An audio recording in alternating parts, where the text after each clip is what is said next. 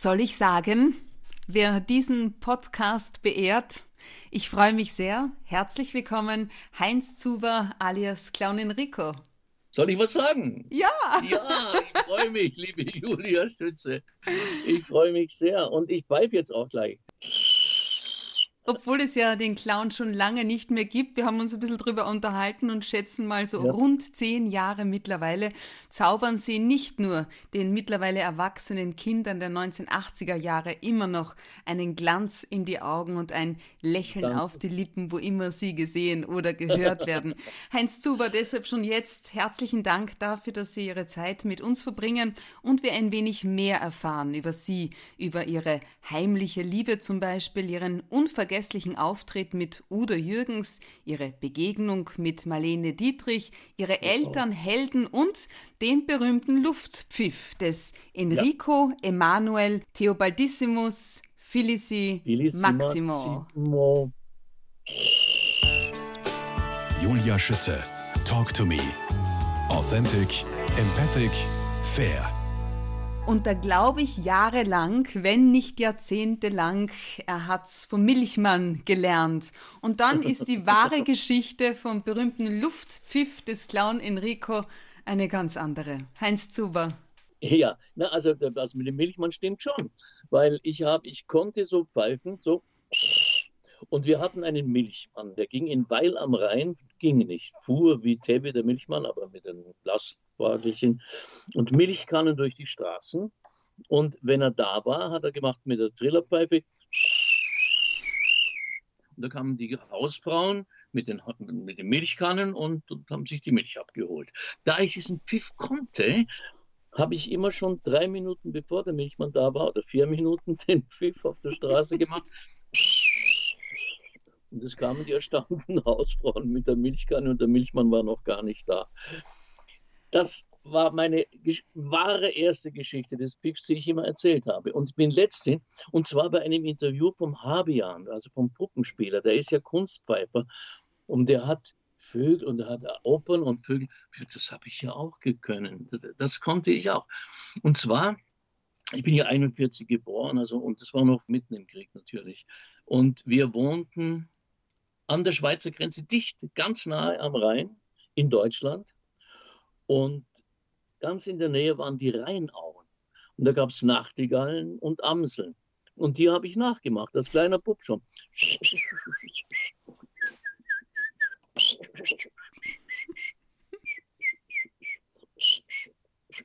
Und das könnte man jetzt noch weiterspielen. Oh, ich liebe es.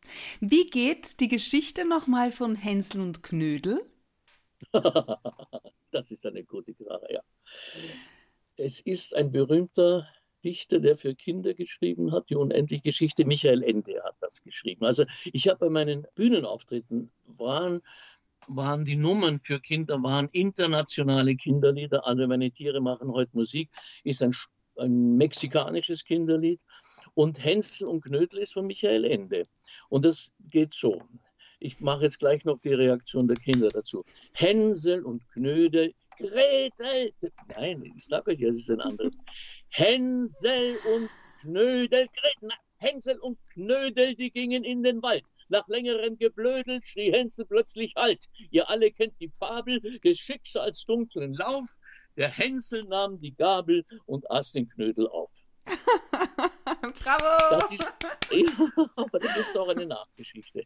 Ich bin ja immer nachher, habe ich Autogramme gegeben, also dann bin ich schon, ich bin vorher nie unter Kinder gegangen, aber dann habe ich natürlich Autogrammstunde gemacht, dann kam ein kleines Mädchen zu mir und die war so leicht schüchtern und habe ich gesagt, hat es dir gefallen? Ja, aber eines musst du zugeben, das mit dem Hänsel und Knödel, das war ein Schmäh. für viele und zumindest zwei Generationen, Heinz Zuber, sind Sie der Held der Kindheit. Wer war für Sie als Kind ein Held? Ein Held? Ja, als Kind muss ich jetzt richtig nachdenken. Also ich habe, ich bin als kleiner Bub, hat mich meine Mutter, mein, mein, mein Vater war eingezogen, in ein Kino mitgenommen. Mal, das, das war nicht Hänsel und Knödel, also irgendein Märchenfilm, der mich sehr beeindruckt hat. Helden, ja, in der Pubertät waren dann die Helden. Das war dann die Katharina Valente, die ich einmal kennengelernt habe mit dem Roberto Bratko. Da gab es so eine Art Filmball und da war die Katharina Valente, hat sie schon lange aufgehört gehabt. Und also ich wurde ihr vorgestellt und ich muss zugeben, ich habe weiche Knie gekriegt. Ich, es war unglaublich. Ich habe diese Frau so verehrt. Ich finde die auch jetzt noch toll. Das heißt, schöne Erinnerungen sind wie Wärmflaschen fürs Herz, wie jene wahrscheinlich ja. auch, die Sie mit dem Machfeld verbinden, oder? Als Sie vor ja, rund 30 Jahren ins Machfeld zu einer Prinz Eugen-Ausstellung gefahren sind, oder? Jetzt haben Sie aus meinem Buch. Ja, das ist völlig verrückt. Ich komme aus Weil am Rhein. Das Weil am Rhein, es ist die Grenze, genau die Grenze zu Basel. Aber ich meine, die, die Schweizer Grenze ist identisch mit der Basel, also mit der Stadtgrenze von Basel. Und überm Rhein, das war das Elsass, da ist Hüningen. Und da gab es 1711 einen Übergang von, ich weiß jetzt gar nicht mehr, wer die genau waren. Das war der Erbfolgekrieg, der spanische Erbfolgekrieg. Und da sieht man, wie die Franzosen wohl über den Rhein an allen meinen Häusern und Orten meiner Kindheit vorbeigehen. Also es, es gibt eine obere Schanze. Wir haben gewohnt in der oberen Schanzstraße. Es gibt den Tüllinger Berg, da hat die Tante gewohnt. Da bin ich zum Teil aufgewachsen. Es gibt die Schuster, in, immer noch eine Insel. Das war auch ein Ort, wo wir gespielt haben. Das war aber keine Insel mehr, das war nur noch eine Straße. Und das ist von 1711 und ich habe lange nachgedacht, wie dieses Bild entstanden sein könnte, weil die Perspektiven sind merkwürdig. Und ich bin jetzt bei einem Besuch von Basel draufgekommen, das muss vom Basler Münster aus gewesen sein. Das ist relativ weit, aber mit Fernrohren konnte man das beobachten. Und vor allem, da wo jetzt Ziebergeige ist, da war nichts, da waren Auen und so ist es. Heinz Zuber, Ihre Eltern haben sich beim Theaterspielen kennengelernt. Ihr Vater war beim Fußballverein, Ihre Mutter in der Jungfrauenkongregation, einem katholischen Mädchenverein und ja, eine, ja, ich zitiere, höchst energische Frau. Sie wollte ihren Vater von der Front befreien. Hat sie gemacht. Hat sie, ja, das hat sie immer weggelogen. Also sie hat immer gesagt, das ist überhaupt nicht wahr. Mein Vater war eingezogen, war im Krieg, in, war in Frankreich angewidert. Er war äh, als, als Chauffeur, also er hat nicht gekämpfen müssen, aber er hat natürlich die Ausbildung gemacht. Und sie hat erfahren, dass seine, immer das heißt, die Vision nach äh, Russland, also nach Stalingrad versetzt werden soll. Wie, wie das war, weiß ich nicht. Auf jeden Fall, er war ein, ein toller Mechaniker, Dreher, Handwerker und er hatte tolle Zeugnisse. Und sie hat sich in seinem Namen bei der Firma Dornier in Friedrichshafen beworben. Und er wurde abgezogen aus Frankreich. Er wusste nicht, wie ihm geschah. Und sie hat es gemacht und die hat ihm gesagt, nein, das ist ja gar nicht wahr. Und sie ist wahr. Sie, also er ist dann abgezogen worden und hat bis Kriegsende bei Dornier gearbeitet. Und dann ist noch eine verrückte Geschichte. Ähm, hm, wissen Sie, wenn mir Namen einfielen. Da geht es Ihnen wie mir. äh, Hürnemann heißt der Schweizer Dichter, der hat äh, ein Stück, das wurde im Burgtheater von Achim Benning inszeniert. Wie es genau heißt, weiß ich nicht. Das ist auf jeden Fall, die Schweizer schauen auf die Bombardierung von Friedrichshafen über den Bodensee. Und, und äh, das sind die ganzen Schweizer Typen beschrieben. Und Dornier war natürlich kriegswichtig und Friedrichshafen wurde völlig zerstört. Und das ist in diesem Stück von, von Hürlimann. Und ich habe dem Hürlimann, den habe ich kennengelernt, als ich in Zürich gespielt habe. Mein Vater wäre unter den, also sind alle, und wir hatten tolle Bunker, aber die Bunker sind alle eingestürzt. Und mein Vater war an diesem Tag in Bregenz, wo es auch eine Filiale gab und hat es überlebt. Und, und als wir evakuiert wurden, also als die, die Alliierten kamen, mussten wir durch die Schweiz fliehen, weil der Beschuss war über, also Deutschland war schon so beschossen, dass man nicht fliehen konnte. Und, und meine ersten Kindheitserinnerungen sind also wirklich äh, Feuer und, und, und, und, Bomben.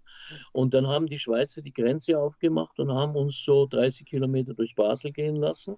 Die Frauen und Kinder, ich habe noch Fotos davon. Und dann mussten die aber wieder raus. und dann sind sie, also meine, meine Mutter ist dann an dem Bodensee, da hatte sie auch eine Freundin. Und dann später haben wir in Bregenz, in der Pfänderdole, auf dem Pfänder gewohnt. Das ist, ich hab, wenn ich heute das Bild sehe vom Pfänder mit der Pfänderbahn und Linda unten, geht mir das Herz auf, weil das, ist, das sind meine ersten ja, Bilder. Und es gab noch etwas, als Freiburg bombardiert war, wurde, das war, glaube ich, die erste deutsche Stadt, die ziemlich zerstört worden ist, oder sehr zerstört, außer den Münster, hat die ganze Pfänder, das ganze Hotel gewackelt. Wir haben alle nicht gewusst, was ist es. War die Bombardier von Freiburg, die das 500 Kilometer oder 400 entfernt ist. Jetzt habe ich furchtbare Geschichten erzählt. Mhm. Ja, aber das ist Ihr Leben. Das haben Sie erlebt. Das ist mein Leben, ja. Heinz Zuber. Heinz Zuber mit 18 etwa und als fertiger Speditionskaufmann sind Sie nach Paris gegangen, nachdem aus Ihrer Lehre als Musterzeichner nichts geworden ist. Was ist ein ja. Musterzeichner? Ja, das ist ein Dessinateur, hieß das. Das ist heute, wie nennen, wie nennen wir das? Grafiker, wenn Sie wollen. Okay. Ein, ein, ein, ja, ein Grafiker, aber für Textil. Also man hätte Stoffmuster gemacht mit Farbe, mit, mit Schal, also alles, was, was es gibt. Also wenn Kleider, Stoff, einfach Stoff, der nachher verarbeitet wird. Als Sie nach Paris Designer, gegangen sind. wenn Sie wollen, auch eine Art von Designer.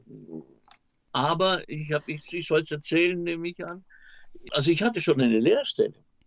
Und dann hat man einen Test noch mit den Schülern gemacht und das war ein Farbtest und alle haben gesagt sieben, neun, zwölf. Ich habe nirgends eine, eine Zahl gesehen. Es waren so Punkte, Punkte, Punkte, Punkte. Und ganz unten war eine Zahl, so eine Kontrollzahl 4895 oder sowas. Das war aber die, das Muster oder so, die Buch. Und da bin ich drauf gekommen, dass also das mit dem Musterzeichner und Dessinateur wohl nicht das Beste ist für mich. Wenn ich, ich war lange in Wien als mir Freunde gesagt haben im Prater, Gott sind diese roten Kastanien schön. Da habe ich gesagt, was? Rote Kastanienblüten. Da habe ich gesagt, rote Kastanienblüten, wo gibt es rote Kastanienblüten? Da, ah ja, ach toll, das habe ich noch nie gesehen. So was gibt es bei uns zu Hause nicht. Dann bin ich nach Hause gefahren, der ganze Schwarzwald ist voll mit roten Kastanienblüten. Ich habe sie nicht gesehen. Erdbeeren habe ich auch nicht Heinz Zuber, als Sie nach Paris gegangen sind, was hatten Sie da mit im Gepäck, also bei sich und vor allem welche Absichten? Naja, also ich hatte eine, eine, eine Stelle als Stagiaire, hieß das, das, das. Du hast, konntest äh, arbeiten, also hast gearbeitet in einem Büro und hattest aber Zeit, auch tagsüber in die Alliance Française, also zum Französisch lernen zu gehen.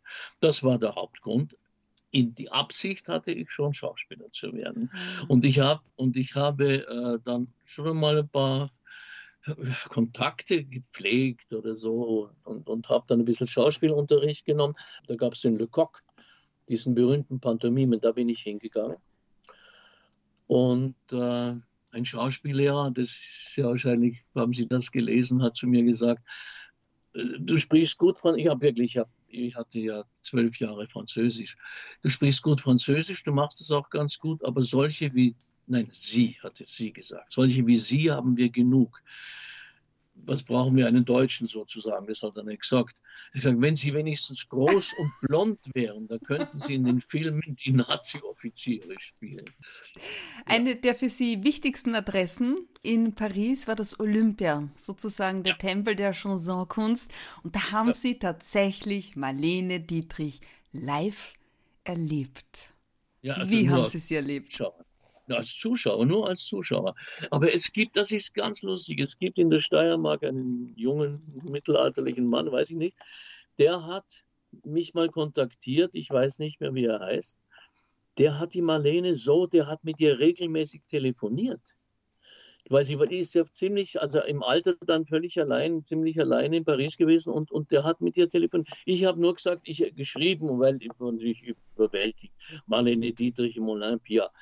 Ja, das war völlig verrückt. Im Olympia war im ersten Teil immer ein Kabarettprogramm. Also Jongleure, aber auch Sänger, also irgend so Kabarett, Varieté, ist besser gesagt. Und dann war Pause und dann der Lautsprecher. Et maintenant, l'Olympia vous présente Marlene Dietrich.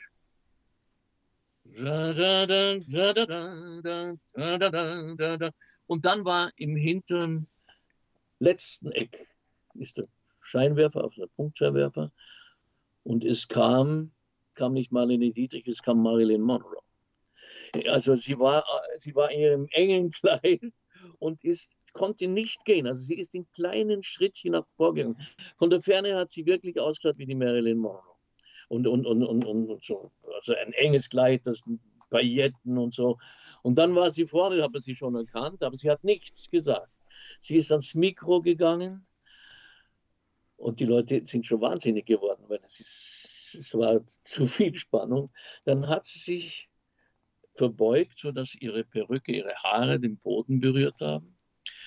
Dann ist sie wieder aufgegangen, hat sie gesagt, Hello. Und dann war sie wieder. Heinz Zuber, ein Mann, der Ihnen offenbar auch Mut gemacht hat, den Beruf des Schauspielers zu ergreifen, war der Burgschauspieler Fred Liver. Stimmt das? Ja, das stimmt. Und zwar, ich habe, also ich bin, wie, wie haben wir das gemacht? Ich, ich bin, ich bin im, ich war natürlich von Paris, bin ich immer wieder mal nach Hause gefahren und an meinen geliebten Bodensee und an mein geliebtes Bregenz. Und da hat meine verehrte spätere Kollegin Blanche Aubry gespielt im Kornmarkttheater. Die haben gespielt, was ihr wollt. Boy Gobert hat gespielt, Fred Liver hat gespielt. Ich weiß nicht, wer noch aller da war. Und ich habe den, Fred Liver schien mir der, der Netteste zu sein. Ich habe gesagt, wie, wie macht man das? Ah, ich weiß schon. Ich, nachdem mir der Mann in Paris gesagt hat, also bei uns brauchst du eigentlich nicht Schauspieler werden, auch wenn du das gut machst, habe ich gedacht, suche ich mir was Deutsches also deutschsprachiges, ja. Viele Leute sind ja nach Berlin gegangen, auch ich bin ja unter anderem auch nach Paris gegangen, weil ich nicht zum deutschen Militär wollte. Wir wären der erste Jahrgang gewesen, der eingezogen wurde. Während der Dauer eines Auslandsaufenthaltes ruhte die Wehrpflicht und sie habe sie bis heute ruhen lassen. Und habe gedacht, aber Reinhard mir, das habe ich gelesen in der Filmrevue, da war die Susi Nicoletti und wer, da kamen die tollsten Leute her, Hariklia Baxevan, waren alle waren am Reinhard-Seminar. Und dann hab, und, und ich habe gewusst, dass dieser Fred Livet am Reinhardt-Seminar unterrichtet. Woher weiß ich auch nicht. Und dann habe ich ihn angesprochen und gesagt, na kommen Sie nach Wien, machen Sie die Prüfung. Und ich habe die Prüfung dann im Herbst gemacht. Ich bin sofort nach Paris gefahren, habe viel Geld verdient mit Karik also wie ich glaubte, mit Karikaturen zeichnen, Plastiktheater. Das habe ich sowieso immer, immer gemacht.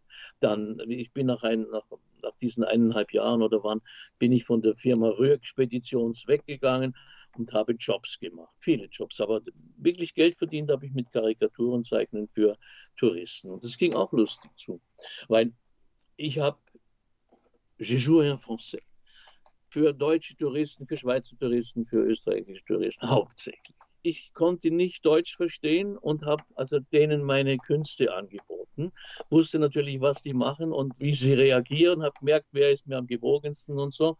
Und die haben gerade Brecht Französisch. Und dann habe ich meistens den Papi karikiert. Und wenn du eine Karikatur machst, dann das konnte ich wirklich sehr, sehr gut in wenigen Strichen. Heute kann ich das überhaupt nicht mehr. Also man hat irgendwas die Nase betont oder irgendwas, also man hat nicht geschmeichelt, sondern es war eher komisch. Und das Erste, was ich gemacht habe, wenn es fertig war, habe ich allen Rundumstehenden gezeigt. Und die haben furchtbar gelacht und dann mussten die das nehmen und zahlen. Heinz Zuhr, weil Sie vorhin gesagt haben, Susi Nicoletti, von ihr klingen Ihnen bis heute Sätze in den Ohren. Ein ganz äh, wichtiger vor allem, den Sie gerne besser beherzigt hätten, wenn es nur gegangen wäre. Das gehört alles zum Talent. das hat sie gesagt? Ja, natürlich. natürlich. Die hat noch was, anderes auch. Was bedeutet das? das? Alles zum Talent. Hm? Was bedeutet naja, das? Sie, also sie war eine tolle Lehrerin und sie hat mir durch eine Aufführung von ihr kam ein Kick zum Fernsehen. Die hat einen äh, Chansonabend gemacht und ich habe gesungen äh, eine Nummer von Becot und es ist irrsinnig angekommen. Und da hat mich der Dr. Meyer vom Fernsehen fürs Fernsehen entdeckt, für eine Franzosen in, in Samba. Habe einen jungen Franzosen gespielt in einem Stück von Ulrich Becher. Das spielte in der Emigration in in Mexiko oder Brasilien, das weiß ich nicht mehr. Meine Partner waren also die tollsten Leute, die es überhaupt gab. Das war mein erstes Fernsehen. Ich hatte tolle Kritiken. Es war Helmut Lohner, Helmut Waltinger, Tilly Lauenstein, Eva Kerbler, Wolfgang Preis. Also ich war in einer Starbesetzung, in einer ersten, das war mein Einstieg ins Fernsehen. Und dann kam das kleine Haus und, und so kam ich ins Fernsehen. Und das habe ich schon der Susi Nicolette zu verdanken. Aber sie war natürlich auch ein Biest. Sie konnte ja ein Biest sein. Mir, mir gegenüber nicht, aber also sie, wenn sie jemanden nicht mochte, dann war das schon sehr. Wann oder wer hat den Clown Enrico geboren? Der Franz Josef Barther, der inzwischen gestorben ist. Es war so, als äh, das kleine Haus war gar nicht aus, war sehr erfolgreich mit Lieselotte Blauensteiner. Aber die haben dann, da hat irgendein neuer Intendant, der Kreuzer, glaube ich, wollte einen täglichen Kindergarten machen. Also das, und er hat wirklich geglaubt, man muss dann einfach die Kamera draufhalten und man spielt Kindergarten. Und irgendwann sind sie drauf gekommen, dass es heute nicht so gut geht. Das muss man doch Bücher schreiben. Und da dieser Josef Bartha, Franz, das war der Freund damals von der Elga Weinberger. Und der war ein Pädagoge, ein völlig verrückter, aber ein hochbegabter Bursche. Und Lehrer. Und der hat Bücher hingeschickt und hat gesagt, so geht das nicht, wie er das macht. Und dann ist er genommen worden und dann hat man ihm gesagt, ja, der Zuber, der, der, der ist jetzt nicht mehr in Amt am Dessen, schreiben Sie was für den. Und der ruft mich an und sagt, willst du einen Clown spielen? Und ich habe gesagt, ja, das war der erste Enrico. Und die Enrico, der, der hat noch nicht so ausgeschaut. Also die Maske war schon, aber die, das Kostüm wurde jedes Mal von Lambert Hofer ein anderes ausgebaut. Lambert Hofer, eins, wirklich? Ja, und dann haben sie eines mal gekauft. Und dann, ja, das war noch nicht so schlimm, aber dann ist etwas passiert, der wurde ein Riesenerfolg, dieser Enrico. Und das hat sehr vielen Leuten nicht gefallen. Oh und ich, ich habe das auch nicht so, nicht, nicht ich habe das gern gemacht, aber ich habe das jetzt nicht so, ich habe später mal gesagt, das war alles Herzblut. Und das stimmt auch, weil das war ich dann schon. Darum habe ich auch selber geschrieben, habe so lange gemacht. Aber am Anfang habe ich das, das war ein Nebenjob. Und da kam der Bruno Toast, der Schauspielerkollege, und sagte, Mensch, was du da im Fernsehen machst, das ist ja toll. Sag ich, was, was soll das sein? Sag, das ist eine deiner besten Rollen. Und dann habe ich mir gedacht, nur eigentlich hat er recht. Und, und dann fing es an, ja. Aber das Fernsehen wollte mich eigentlich 28 Jahre lang rausschmeißen. Nicht ständig, aber immer wieder. 28 Jahre haben Sie den Clown Enrico gespielt. Heinz Zuber konnten sich in vier Minuten von privat in Enrico verwandeln, inklusive Schminken, haben Fernsehgeschichte geschrieben und Millionen Kinder nicht nur zum Lachen gebracht. Das Zitat großartigste Fangeschenk, das Sie je bekommen haben, war eine Enrico Marionette. Jetzt, was hat ja. diese Marionette für Sie so großartig gemacht? Ja, das war ein, ein, ein Puppenspiel. Ich weiß jetzt leider die Namen nicht mehr. Das war ein, jung, ein junges Ehepaar, die haben dieses Festival gemacht. Das war in Tirol. Puppenspielfestival, Clownfestival und ich war sowas wie Star dort. Und am Vorabend, das ist eine komische Geschichte. Links saß die wahnsinnig hübsche, nette Frau, rechts saß der unglaublich sympathische, gut aussehende Mann. Und die haben mir immer so ins Gesicht geschaut. Immer wenn ich weggeschaut habe, haben sie mir hab, ich habe Ihnen die Geschichte schon mal erzählt, glaube ich. Nein, die kenne ich noch nicht. Nein, also die haben immer, wenn ich weggeschaut habe, habe ich einer ins Gesicht geschaut. Und, und wenn ich auf die andere Seite habe, hat sie mir ins Gesicht geschaut. Ich habe gedacht, um Gottes Willen, was haben die vor mit mir? Das ist also, es, es war mir, also es war ganz merkwürdig. Ich habe mir gedacht, was haben die da für ein Interesse? Und nach dem Auftritt passierte wirklich Folgendes. Also ich habe gar nicht gern gehabt, wenn jemand auf die Bühne gekommen ist und mir, mich, mir gratuliert hat oder Blumen oder sowas gebracht hat. Aber die kamen zusammen auf die Bühne. Der Applaus verstummte. Ich habe nicht gern Applaus gehabt, natürlich. Aber verstummte. Und die haben aus einem großen Sack eigentlich eine Marionette rausgezogen. Und die hat mir in den Magen geschlagen. Die war so echt, so wie ich und vor allem hat sie auch gewagt, die hat, ja, hat sich bewegt, wenn man sie rauszieht und hat mich angeschaut. Also, wirklich ist ein bisschen komisch geworden. Ja, und das, die haben die mir geschenkt.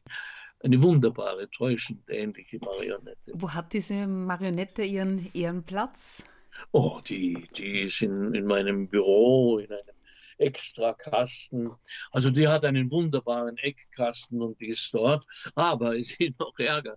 Ich habe ganz nicht denkend an die Marionette daneben ein Bild von einem Herrn Marcon, das mir so gefallen hat. Das ist ein Maler. Das ist, so viel ich weiß, aber jetzt erst weiß der Bruder von unserer äh, Tatortkommissarin, wie heißt sie? Die Ach Gott. Die ja. Adele Neuhauser? Nein. Ja, Adele Neuhauser. Nein, wirklich? Ja, ja das muss sein. Also ich weiß es nicht wirklich, aber ich habe es dann einmal gelesen. Und dieser Maler wurde auch gesammelt vom Chef von der Kronenzeitung, vom Tichern. Und das sind genau die Farben von Enrico. Grün, Rot, Schwarz. Und das ist also eine, eine, eine Komposition geworden. Heinz Zuber, vielen herzlichen Dank für Ihre Zeit, für Ihre Erinnerungen noch viel mehr davon gibt es in gebundener Form im Amalthea Verlag und zwar unter dem Titel Soll ich sagen? Heinz Zuber, Dankeschön. Alles, alles Gute. Bleiben Sie bitte gesund und auf Wiederhören. Liebe Julia Schütze, ich wünsche Ihnen genau dasselbe und es war bezaubert und wenn ich Sie so am, am Handy-Telefon sehe, Sie schauen bezaubernd aus. Bleiben Sie so. Dankeschön. Alles Liebe. Alles Liebe.